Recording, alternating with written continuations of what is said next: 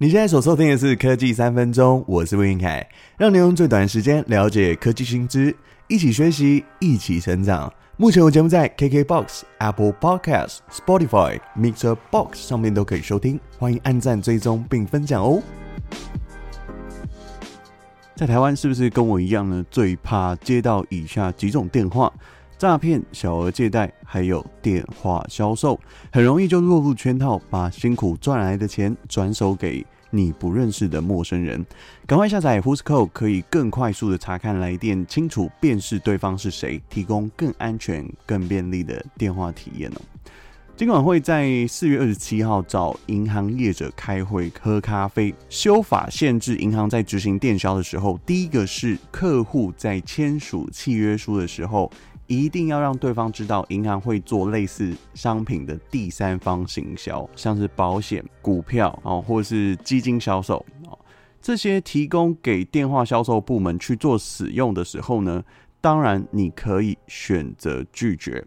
第二个是，如果你是旧客户的时候，也可以直接在电话当中表明了拒绝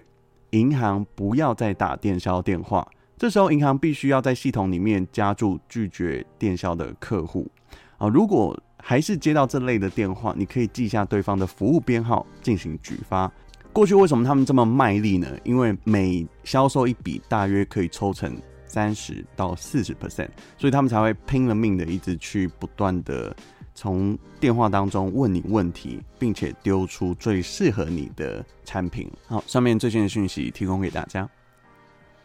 今天要分享的是线上影音 OTT 平台立 TV 资料库被前员工删除的故事哦。这件事要回溯到今年一月二十四号，当时还在农历年假的期间，公司发现后台遭到不明人士入侵，而这个嫌犯呢，删除了大量的热门影视剧，还有删除客户的广告内容。这时候高层就随即报警，并且召回工程师团队进行漏洞的修补。而警方在分析公司的防火墙日志记录里面，这个漏档里面发现涉及在基隆市的四十九岁诚信资讯工程师，他的涉嫌重大。他在一月二十四号凌晨的时段呢，以随机的方式入侵台北市松山区饶河街某一间餐厅的 WiFi 无线网络，透过这种无线电所产生的异波，借此连上网际网络。在盗用公司内部在职员工的账号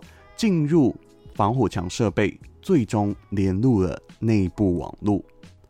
当他成功进入了公司的内网以后呢，利用公司管理阶层员工的账号登录亚马逊 Amazon AWS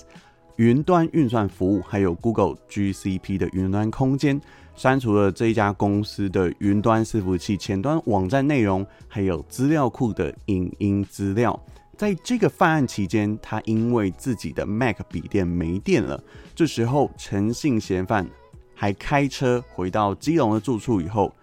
再度发起第二波的破坏行动。后来，警方在二月二十号收网逮捕了这位工程师。落网的时候表示，曾经订阅这个立 TV 的影视服务，但是到期后没有再续订。可是呢，在信箱里面就一直收到这家公司的广告推播，他觉得不堪其扰，才会给公司一个教训。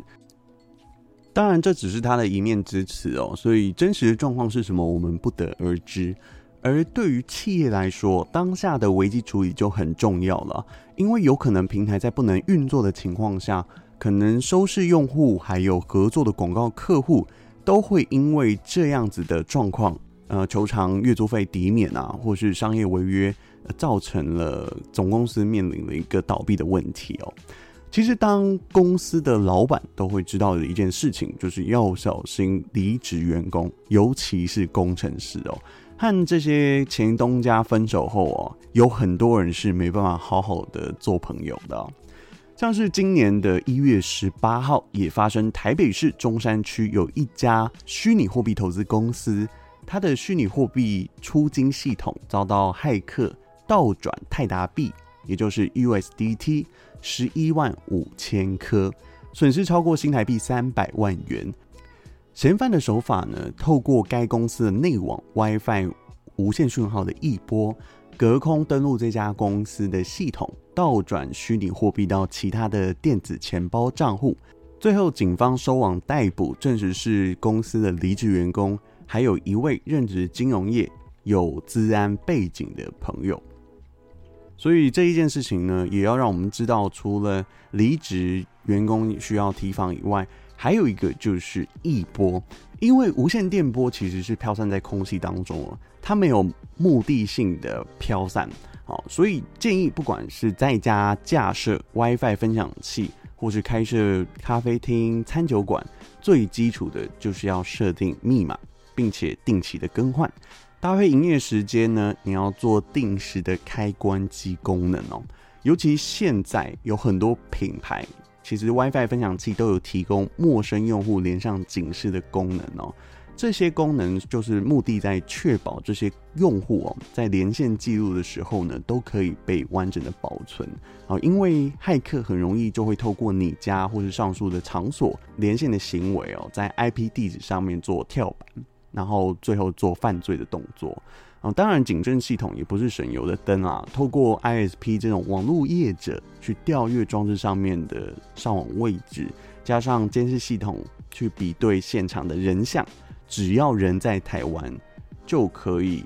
透过这些犯罪行为查清楚是谁哦。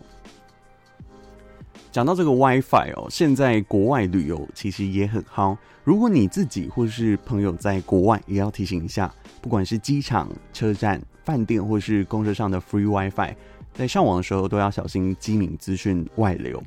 有一些免费的 WiFi 是骇客窃取资料的温床。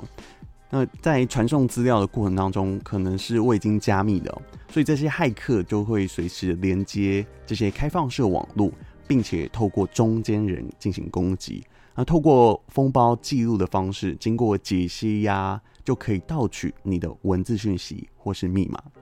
所以，提升资讯安全的意识哦，才能在数位时代里面享受便利，又能让财产有一个保障。节目的最后要分享一个，是恒隆行在三创园区之前举办了一个第一届久坐比赛。这个体验赛呢，是要规定哦，坐在主办单位的 Style Smart 这个美姿调整椅上面，参赛者要维持标准坐姿。比赛的时候不能用餐，也不能划手机、睡觉、讲话、唱歌都不行。最后是有五位参赛者坐了七个小时，平分十万元的奖金。当时我人在现场，看到这个活动，我觉得这是一个蛮棒的行销体验哦，真的也是蛮有趣的，分享给大家。好了，以上就是今天的节目内容，希望你会喜欢。我们下次再见，拜拜。